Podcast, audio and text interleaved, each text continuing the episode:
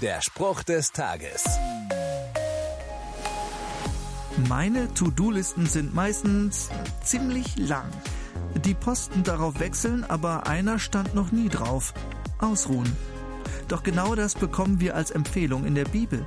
Im Hebräerbrief steht, wer in die Ruhe Gottes gelangt ist, ruht auch selbst aus von seiner Arbeit, so wie Gott ausruht von der seinen.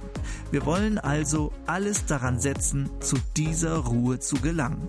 Okay, das Wort Ruhe meint hier noch mehr als nur chillen, aber offensichtlich gelingt Ruhe nicht einfach von allein.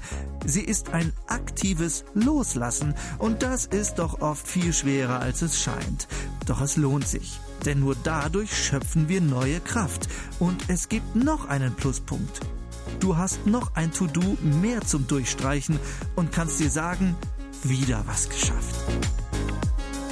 Der Spruch des Tages steht in der Bibel. Bibellesen auf bibleserver.com.